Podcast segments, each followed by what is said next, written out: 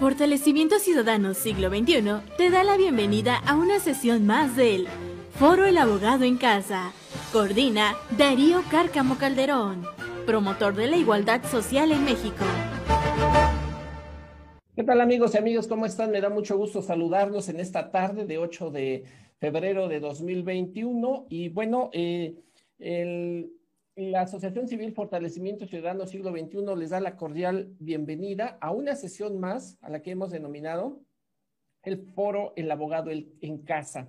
En esta tarde nuevamente eh, tenemos la presencia de la maestra eh, Andrea Moreno Ruiz, eh, a quien le saludo de la manera más atenta, respetuosa y con mucho agrado. agrado. maestra, buenas tardes. Hola, doctor, muy buenas tardes. Muchísimas gracias por la invitación. Perdón. Un gusto, un gusto en saludarla. Muchas gracias por estar nuevamente eh, en esta ocasión con nosotros. Y bueno, en esta ocasión va a tratar, eh, pues, una temática importantísima como las anteriores han, sido, eh, que lleva por título, por nombre, Derechos Humanos e Igualdad de Género hostigamiento y acoso sexual, una temática eh, que desde mi punto de vista es fundamental, es relevante, eh, los tiempos, las organizaciones, la sociedad ha evolucionado y en ese sentido, pues eh, estos, estos fenómenos que se dan de manera importante en las organizaciones, de manera latente, eh, muchas de las ocasiones ahí están, pero no se manifiestan. Y qué mejor que un especialista como él es usted, maestra Andrea, para escucharla y ver cuál es la concepción que tienen desde la Comisión de Derechos Humanos sobre esta temática tan importante. Maestra, bienvenida, buenas tardes. Doctor, pues muchísimas gracias por la invitación nuevamente aquí con ustedes y muy agradecida de que nos tomen en cuenta nosotros como Comisión de Derechos Humanos del Estado de Puebla. Al nombre del doctor José Félix Cerezo Vélez, presidente de esta comisión, pues les damos las, las gracias por invitarnos a estos foros tan importantes en donde se dan a conocer pues estos temas que son comunes en nuestro día a día. Bienvenida, bienvenida. Y si Gracias, doctor. Bueno, pues adelante, le escuchamos. Perfecto, muchísimas gracias. Pues antes que nada, eh, quisiera eh, iniciar con este tema. Es muy cortito, derechos humanos de las mujeres. ¿Y por qué inicio con este tema? Ahorita les voy a explicar por qué. Quiero hablarles un poquito acerca de la genealogía de los derechos de las mujeres. Entonces nos vamos a remontar al año de 1791 con esta mujer tan importante, ¿sí? Que fue en este siglo, Ulan de Gauche. Ella fue una activista y política francesa. ¿Y por qué es tan importante? Porque recuerden que en el año de 1789 Francia decreta la Declaración de Derechos del Hombre y del Ciudadano. Pero como su nombre lo dice, solamente era para hombres y para ciudadanos. Si eras mujer y eras esclavo, o mujer y eras esclava, ni por pensar que tenías derechos humanos, o sea, no eran reconocidos tus derechos humanos. Entonces, ¿qué es lo que hace esta gran política y activista francesa? Pues publica la Declaración de los Derechos de la Mujer y de la Ciudadana. Y es el primer antecedente en la historia moderna en donde en un documento son plasmados los derechos de las mujeres. Pero ¿qué pasa? Eh, tiempo después, esta mujer, Ulan de Gauche, pues es llevada a la Bastilla y condenada a la guillotina por el supuesto delito pues de alborotar y de que se reconozcan los derechos de las mujeres. Empiezo con esta genealogía porque quiero que entiendan que la igualdad de género y los derechos de las mujeres no es un tema que está de moda. Ya vieron, es en 1791 y ya existían activistas y mujeres que luchaban por el reconocimiento de los derechos de las mujeres.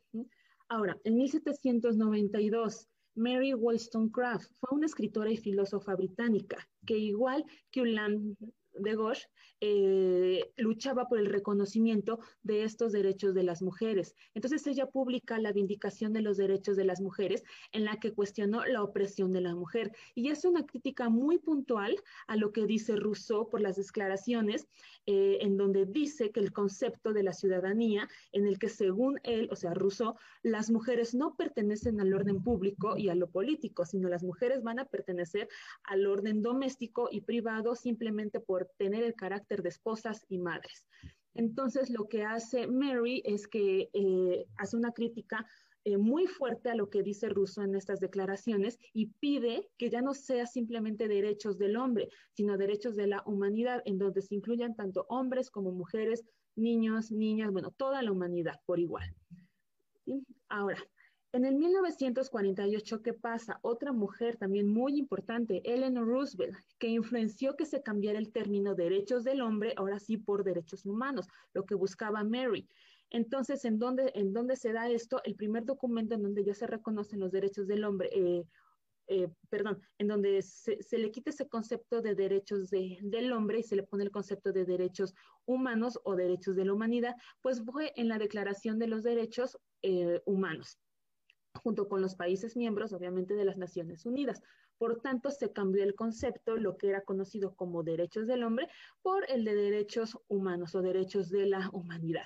Entonces, en esta declaración se establece que toda persona tiene todos los derechos y libertades proclamados en dicha declaración, sin ninguna distinción de raza, color de piel, idioma, religión, sexo, opinión pública, este, política y también sin distinción de origen nacional, social o posición económica, nacimiento o cualquier otra condición. Simplemente por el, eh, por el eh, simple hecho de nacer personas, de ser humanos, se nos van a reconocer nuestros derechos humanos. Entonces ya no son derechos del hombre, sino derechos humanos en donde se van a incluir a las mujeres.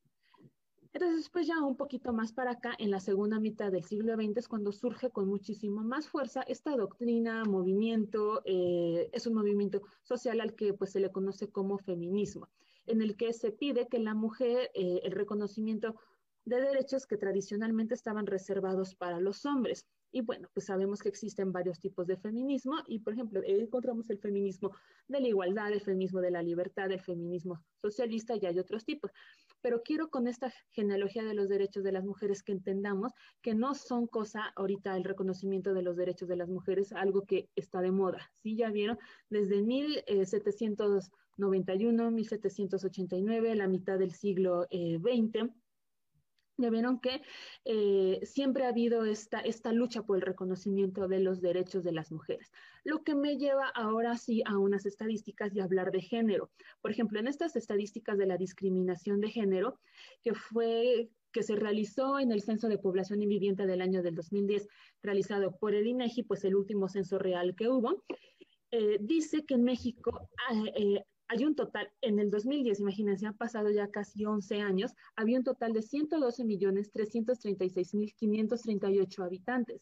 De esos todos los 112 millones de habitantes que, que somos en México, el 51.8%, o sea, lo que equivale al 57.5 millones, somos mujeres.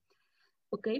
Las mujeres son jefa de familia, que equivale a un porcentaje del 24.6% de hogares mexicanos el 25% de la población considera que en México no se respetan los derechos de las mujeres y el 27% de ese 51.8% eh, dice que, eh, que las mujeres alguna vez han sentido total o en parte que sus derechos no han sido respetados por el simple hecho de ser mujer, por su condición de ser mujeres. Y ahora vean esta cifra también muy alarmante. Ocho de cada diez personas a nivel nacional opinaban que a la mujer no se le debe pegar, pero sin embargo, el 95% de esas 10 personas de la población cree que pues sí se le pega, que, que sucede esta violencia contra las mujeres. Ahora, las mujeres, también otro dato muy importante, dice este censo de vivienda y población del año del 2010, que trabajan sí, casi 60 horas y el, el hombre trabaja poco más de 50 horas. Entonces hay una variación de casi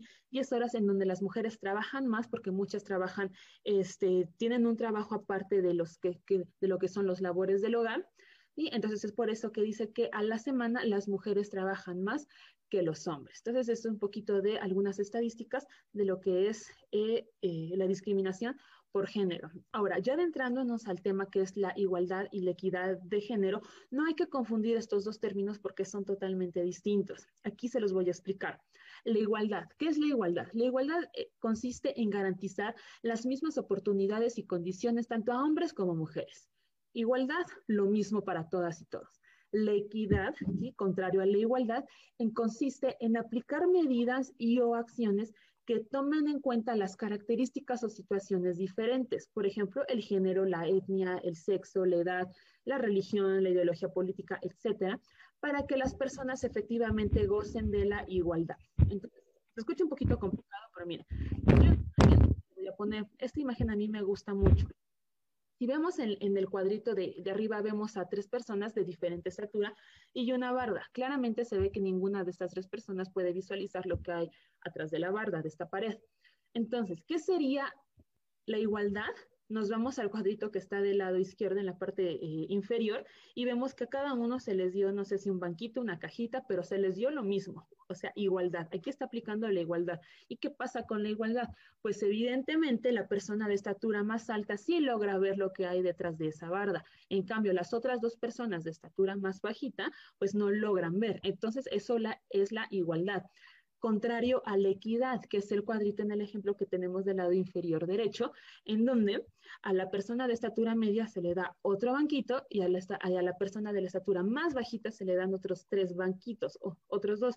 Entonces, eh, en este caso, en la equidad, ¿sí? Las tres personas ya pueden visualizar lo que hay a través de esta barda, de esta pared. Entonces, diferencia entre la igualdad y la equidad. Igualdad, me voy a regresar, Repito, consiste en garantizar las mismas oportunidades y condiciones a hombres y mujeres y la equidad es aplicar las medidas y o acciones que tomen en cuenta las características o situaciones diferentes, ya vimos cuáles son lo que nos diferencia, para que las personas efectivamente gocen de la igualdad.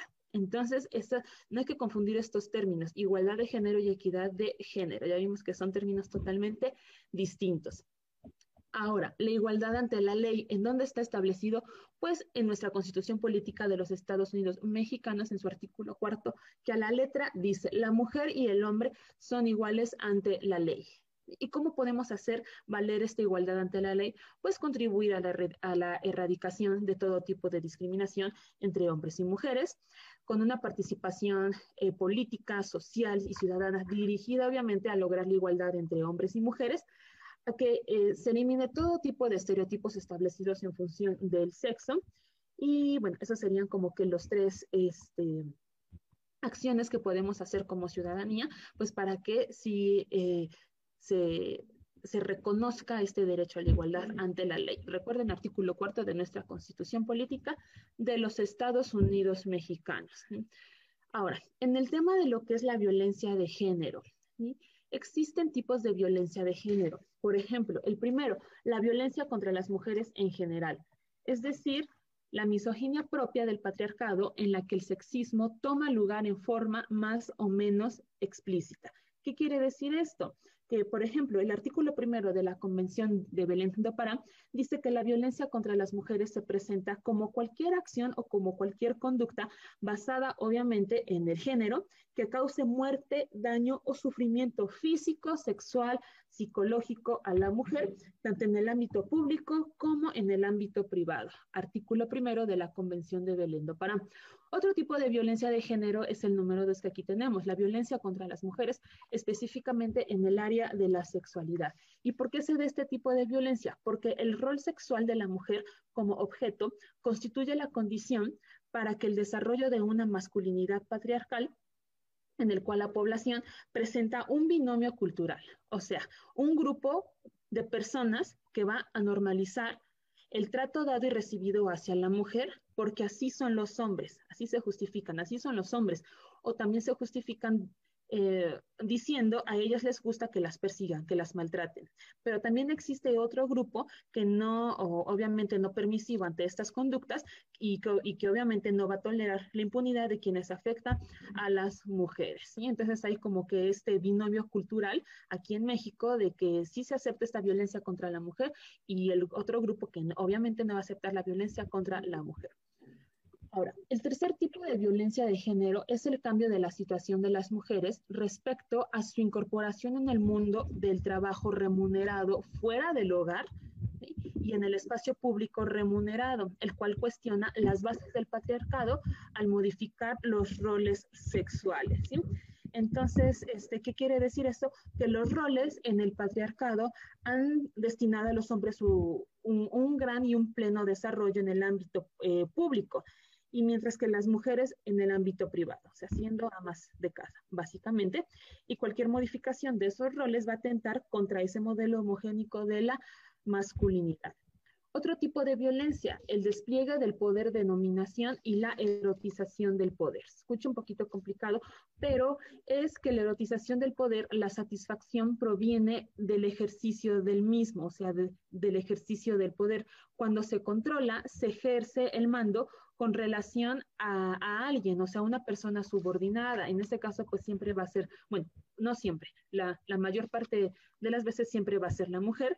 Entonces, en ese momento, la persona dominada es cosificada. En pocas palabras, tratan más que nada a las mujeres como una cosa. Entonces, así, el placer sexual es desplazado hacia el lugar secundario. ¿Ok? Y el quinto tipo de violencia de género, pues la dominación respecto a los otros modelos de masculinidad y feminidad distintos al homogénico. Entonces, en, esta, eh, en este quinto tipo de violencia de género es cuando entran los integrantes de la comunidad LGBTTIQ+, eh, que representan modelos de masculinidad y feminidad distintos a los que nosotros estamos acostumbrados. Entonces es por ello que se busca su sometimiento, su dominación, pues muchas veces las personas que integran este, este grupo, esta comunidad LGBT, pues son eh, víctimas de violencia de género. Entonces, ahora, eso es lo que eh, conforme a lo que es la violencia de género. Ahora, eh, ¿qué es el hostigamiento sexual? También no hay que confundir hostigamiento con acoso sexual. El hostigamiento sexual es esto, ¿sí? Eh, es el ejercicio de poder en una relación de subordinación real de la víctima frente al agresor en los ámbitos laboral y o escolar. Entonces, el hostigamiento sexual se puede dar tanto en el ámbito escolar como en el ámbito eh, laboral y se expresa en conductas verbales, físicas o ambas relacionadas con la sexualidad de connotación lasciva. ¿Quién nos da esta definición? Pues, pues, pues la encontramos, disculpen, en el artículo 13 de la Ley General de Acceso a las Mujeres a una Vida Libre de Violencia. Entonces, ese es el hostigamiento sexual. Ahora, ¿qué es el acoso sexual? El acoso sexual, pues es cualquier comportamiento, también ya sea eh, físico o verbal, que va a ser de naturaleza sexual, obviamente, y que tenga el propósito o produzca el efecto de atentar contra la dignidad de una persona, en particular cuando se crea en un entorno laboral. Ya no son eh, eh, el, acoso sexual, es, en un, este, ese, es, en un entorno laboral eh, intimidatorio, de, degradante u ofensivo. Entonces, ya ven, eh, el, acoso sexual es este y el ah, bueno, también aquí les quiero dar este, otra, definición acerca de lo que es el acoso sexual. El protocolo para la prevención, atención y sanción del hostigamiento sexual y acoso sexual en México, a la definición anterior me voy a regresar a la que da la OIT en el 2014. En México solamente le agregan lo que está entre comillas, que dice, se considera una forma de violencia que conlleva un ejercicio abusivo de poder, aunque no haya subordinación de la víctima. No fuerza debe de haber subordinación y coloca a la víctima en un estado de indefensión o de riesgo, obviamente sí por todas estas acciones y, se concreta en uno o varios eventos. Ahora, ¿por qué se da el acoso sexual?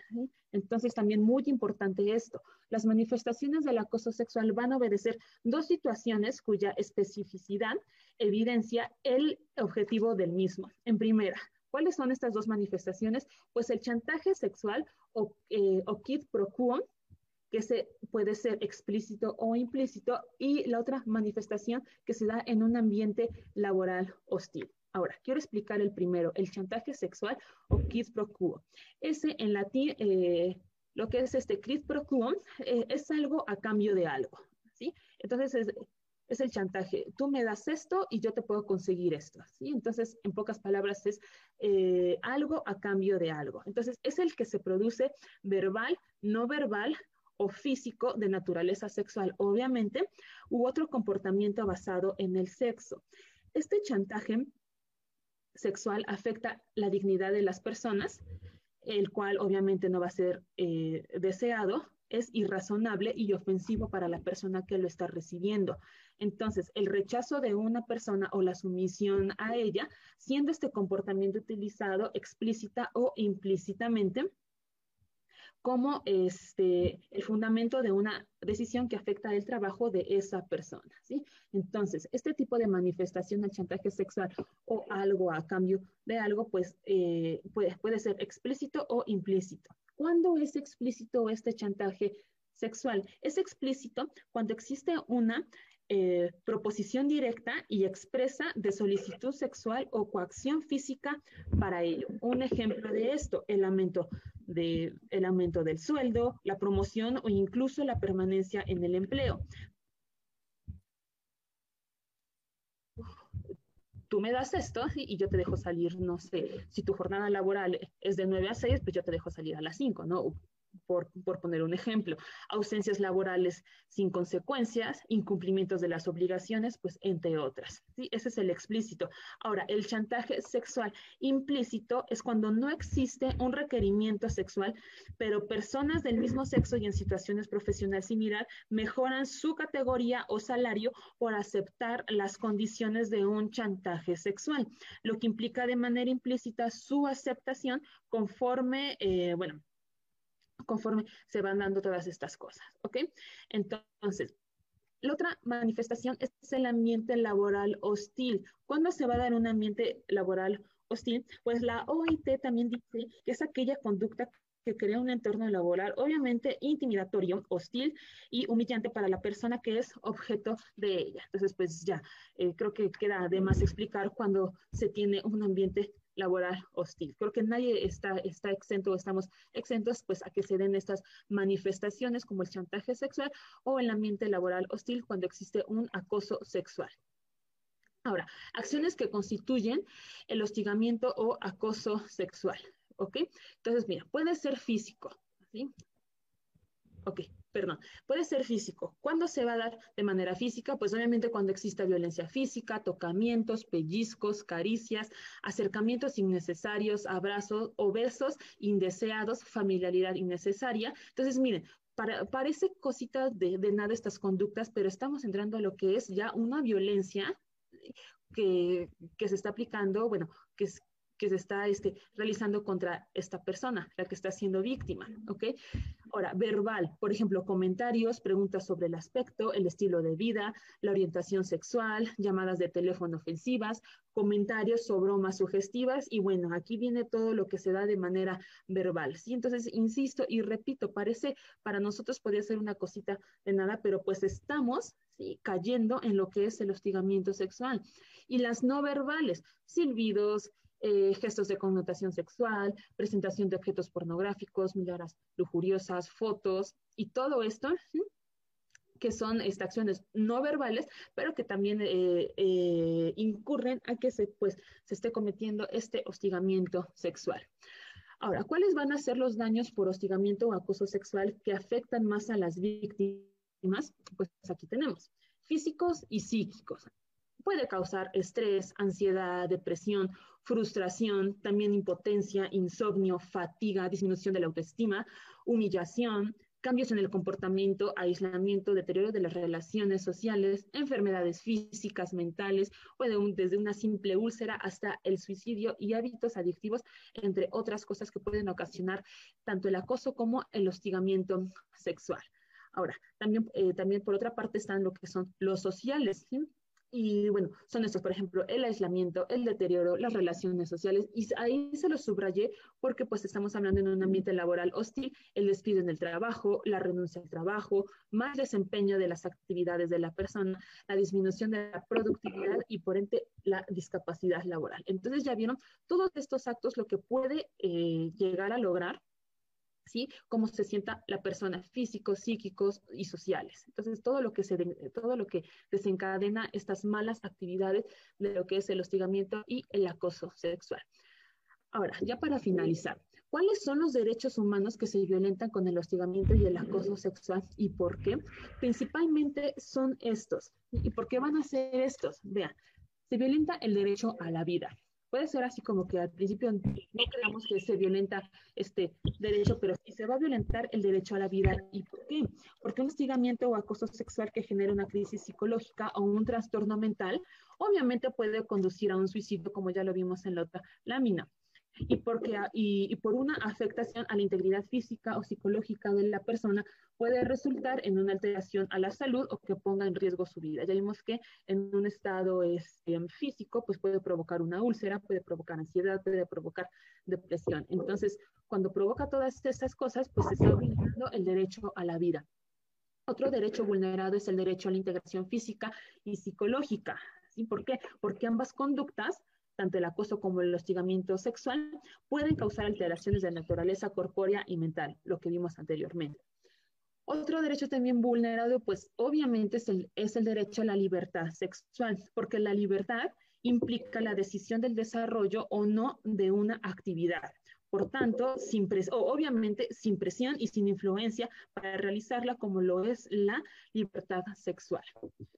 El libre desarrollo de la personalidad también es un derecho afectado, porque el concepto de vida privada engloba aspectos como la identidad física y social, que incluyen la autonomía y, el desarrollo personal, así como el derecho a establecer y desarrollar relaciones con otras personas. Entonces, cuando una persona es hostigada o es acosada sexualmente, se limita o se impide a tener un libre desarrollo de su personalidad. Otro derecho es el acceso a la vida libre de violencia, porque existen factores de discriminación hacia ciertos grupos de, mujeres o, no solamente de mujeres, ya, vimos que también entra lo que son personas que conforman la comunidad LGBT y obviamente eh, entran también grupos de hombres en donde son este y en donde son interseccionados en el sexo tales como la raza, el origen étnico, el origen este, nacional, orientación sexual, la identidad de género, su religión y pues entonces por eso eh, se, se vulnera el derecho a una vida libre de violencia. Otro derecho vulnerado pues lógicamente es la prohibición a la discriminación. ¿Y por qué? Porque el hostigamiento y el acoso sexual constituyen una forma de discriminación, aunque no lo crean. El trato digno también es un derecho vulnerado con estos actos de hostigamiento y acoso sexual, porque ambas conductas desconocen a la víctima, a la víctima perdón, como persona. Recuerden que la cosifican, la vuelven una cosa. Entonces, se desconoce a, a la víctima o a las víctimas como una persona que tiene derechos humanos y por lo tanto, pues se cosifica y es maltratada esta o estas personas. El derecho al trabajo, si estamos hablando de un hostigamiento o un acoso sexual, pues obviamente el derecho al trabajo también va a ser vulnerado, porque ambas conductas ponen en riesgo la conservación y la estabilidad del empleo, eh, del empleo, perdón, y la productividad de la persona personal, pues que están haciendo o están siendo víctimas de este acoso o de este hostigamiento.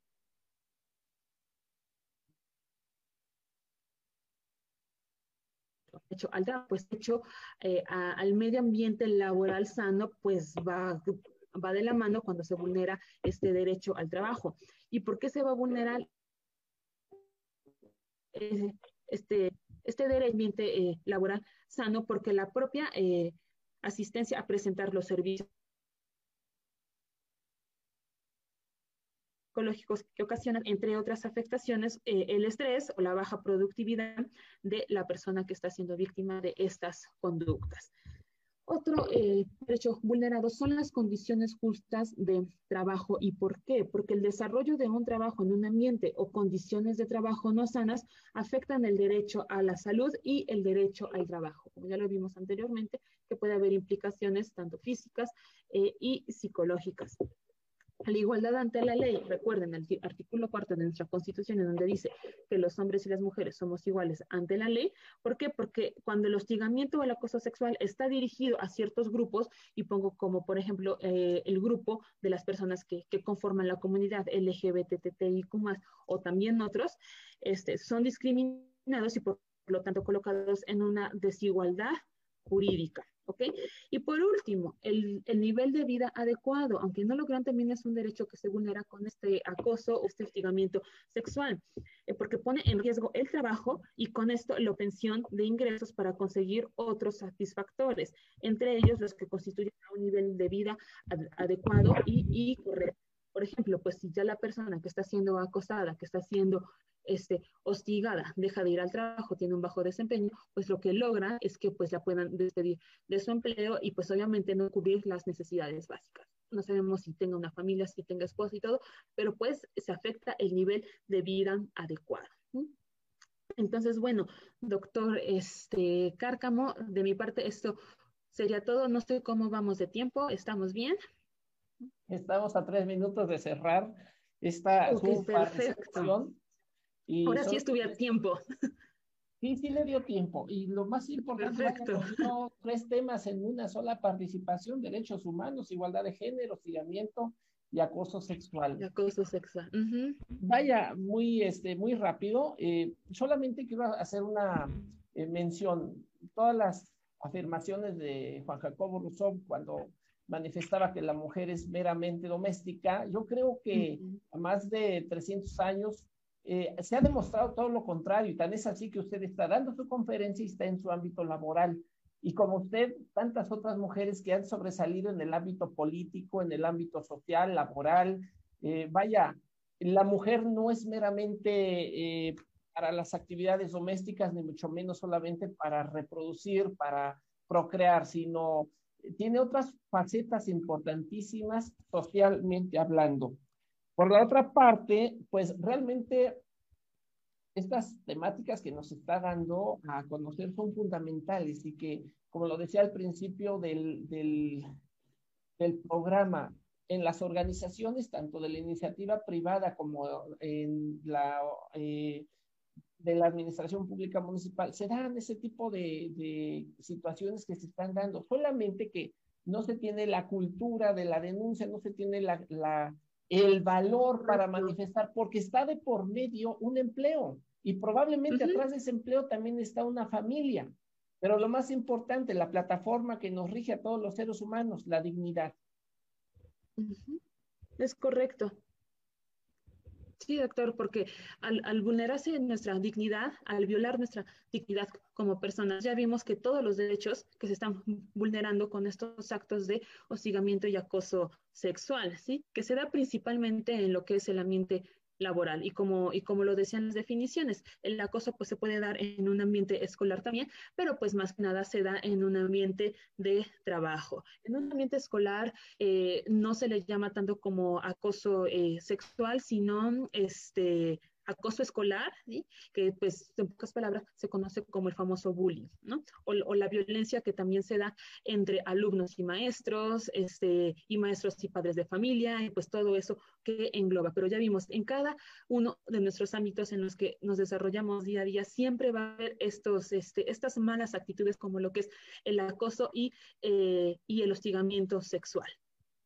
Entonces sí, afecta un derecho y como los derechos vienen unidos, o sea, son, este, vienen en conjunto, cada uno de nosotros, este, como, como personas tenemos esos derechos humanos. Si se afecta un derecho humano, se afecta los otros derechos humanos. Entonces ya vimos que es como una cadenita, se afecta a uno, se afecta al otro y por ende se afecta a otro. Entonces, pues es que por eso que se considera eh, de verdad una violencia estos actos.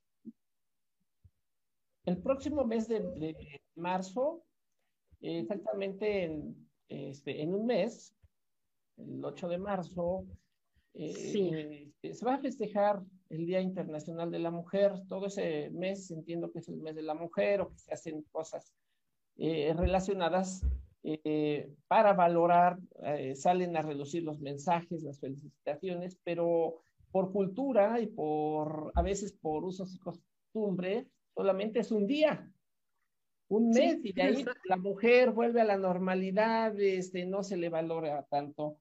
Y bueno, pues eh, lo que estamos haciendo nosotros como este, Comisión de Derechos Humanos, en este caso la parte que usted representa y su servidor como una organización civil, pues es que no suceda eso nada más, sino que se adquiera esa cultura, se obtenga ese, esa valoración, ese plus hacia ese ser que de manera permanente es más que no descansa, que después de su jornada laboral inicia otra jornada laboral y no solamente está al cuidado de sus hijos, sino a veces hasta del, del jefe de, de familia. Se integran a las actividades por mucho tiempo. Hay una parte donde hablan de que, pues, se le pregunta en la escuela a los, a los alumnos, oye, ¿y tu papá en qué trabaja? No, pues es mecánico, es este, mis profesores, abogados, etcétera, y tu mamá, no, pues mi mamá no trabaja. Cuando es, pues realmente son las que desempeñan una doble función. Es por eso que, que, estas estadísticas de, de, del INEGI del, del, año 2010, que obviamente pues suben estadísticas y cada año pues las estadísticas suben. Imagínense, fue hace casi 11 años que, que, que hicieron estas estadísticas, cuánto no ya incrementó en primera, pues la población que somos. Siempre va a haber, por ejemplo, en el año 2010, las mujeres eh, éramos el 51.7%, o sea, el 1.7% más que los hombres. Entonces, sí, la verdad se escucha muy poquito, pero pues sí, hay muchísimo más mujeres que hombres aquí en México y de los cuales casi el 58% pues eh, trabajan y son jefas de familia, eh, tanto en su casa, obviamente, pues como en el ámbito laboral, en el mundo laboral. Entonces es por eso que estas estadísticas dicen que las mujeres trabajan 60 horas ¿sí? O sea, y los hombres menos de 50 horas a la semana, ¿sí? Pues por eso, por, por este doble rol que juega la mujer, tanto en el ámbito este, familiar, en el ámbito privado, pues como en el ámbito este, ya público, en el ámbito laboral. Sí, por supuesto. Esa cosificación de la cual se hablaba precisamente en su exposición, desde su punto de vista, mm, la sociedad, los medios de información, ¿qué papel desempeñan para, para ese fenómeno, para esa situación que pues recrudece esa realidad? Sí, exacto. Tienden a cosificar y a esterilizar lo que es este el género, ¿no? Yo, yo les pongo este, siempre este ejemplo porque pues si son de Puebla, pues recordarán que existe una cadena de ferreterías muy grandes, ¿no? Entonces, ¿cuáles eran sus, su, este, su publicidad podía decirse, ¿no? O sea, en los espectaculares esos que vemos aquí en la ciudad, pues más que nada este, el, el nombre de la ferretería, sí, y el cuerpo de una mujer eh, semidesnudo eh, con, un bikini, sí, en donde se, se les este, se mostraban las piernas, el abdomen, el pecho, este, brazos y todo. Entonces, yo me pregunto, o sea, ¿qué tiene que ver una cadena de ferretería. Con cosificar, con estereotizar, este, eh, estereotipar, perdón, el cuerpo de la mujer, ¿no? O sea, no tienen nada que ver absolutamente nada. O también, ¿no? Estas este, cadenas de lo que son las llanteras, sí, también, este, creo que a todos nos tocó ver en el taller mecánico, sí, que están promocionando el aceite, el anticongelante, las llantas y todo, y el cuerpo de una mujer desnuda o semidesnuda, y entonces yo siempre me he preguntado qué tiene que ver el producto que están vendiendo con este, sexualizar, estereotipar y cosificar a una mujer. Entonces, eso es en lo que influyen los medios de comunicación. Estaríamos hablando de un problema sistémico. Es correcto. Por una parte, los derechos humanos, la dignidad de las personas, la, hombre, mujer. La dignidad más que eso, es correcto. Por el otro lado, el empuje económico mundial que viene precisamente a, a, a hacer al ser humano, porque también se ve en el caso de los hombres. Ahorita porque la temática es casi, casi es hacia la mujer, pero por el tema de los hombres también tienen lo propio, se cosifican, se hacen objetos. sí, claro, sí, todos, tanto hombres como mujeres y personas que, que pertenecen a esta comunidad LGBT, o sea, todos tendemos a que nos cosifiquen, ¿sí? Entonces, este, nadie está exento de eso de que nos denigren, de que atenten con nuestra dignidad, de que nos eh, eh, estereotipicen, ¿verdad? Entonces, este, ajá, es, es correcto, ajá, ninguno de, de, nosotros, ninguna, ninguno estamos exentos a que pues este nos pase esto. Pero además, licenciada, ya casi para ir cerrando esta parte, yo creo que estas, estas, esta información de calidad que nos están brindando, considero que debe manejarse también a nivel del hogar, porque a partir de ahí es la base de a donde se generan todos los valores que va a ser la columna vertebral bajo la, la cual el ser humano, el hombre, el niño, la niña, van a convertirse en adolescentes y posteriormente en ciudadanos. Yo es correcto. que ahí está el grueso también, en, parte. en, parte, en, parte en la familia, porque bueno, sabemos que México tiene una cultura meramente machista, meramente patriarcal. Entonces, ¿qué les decimos a los niños cuando son chiquitos? Cuando es varón, ¿sí? Los niños no lloran, o no hagas como niña, o solamente las niñas lloran y los niños son fuertes. ¿Y cómo vas a agarrar la muñeca de tu hermana si, este, si tú eres macho, ¿no? Y los machos con pelota, ¿no? Y las niñas no, o sea, ¿tú cómo vas a agarrar tú la pelota? Tú debes de ser, este, tú debes de ser, este, delicada, femenina, ¿no? Ay, no, ¿cómo a mi hijo le voy a poner una playerita color rosa, ¿no? Ay, no, mi niña vestida de azul jamás porque parece niño, ¿no? Entonces, también desde el hogar sí tendemos a a seguir arrastrando toda esta cultura patriarcal y machista. Entonces también lo que pasa en los medios, lo que pasa afuera, y aparte se alimenta con lo que pasa en muchos hogares mexicanos todavía, pues es que seguimos estereotipando a lo que es el género.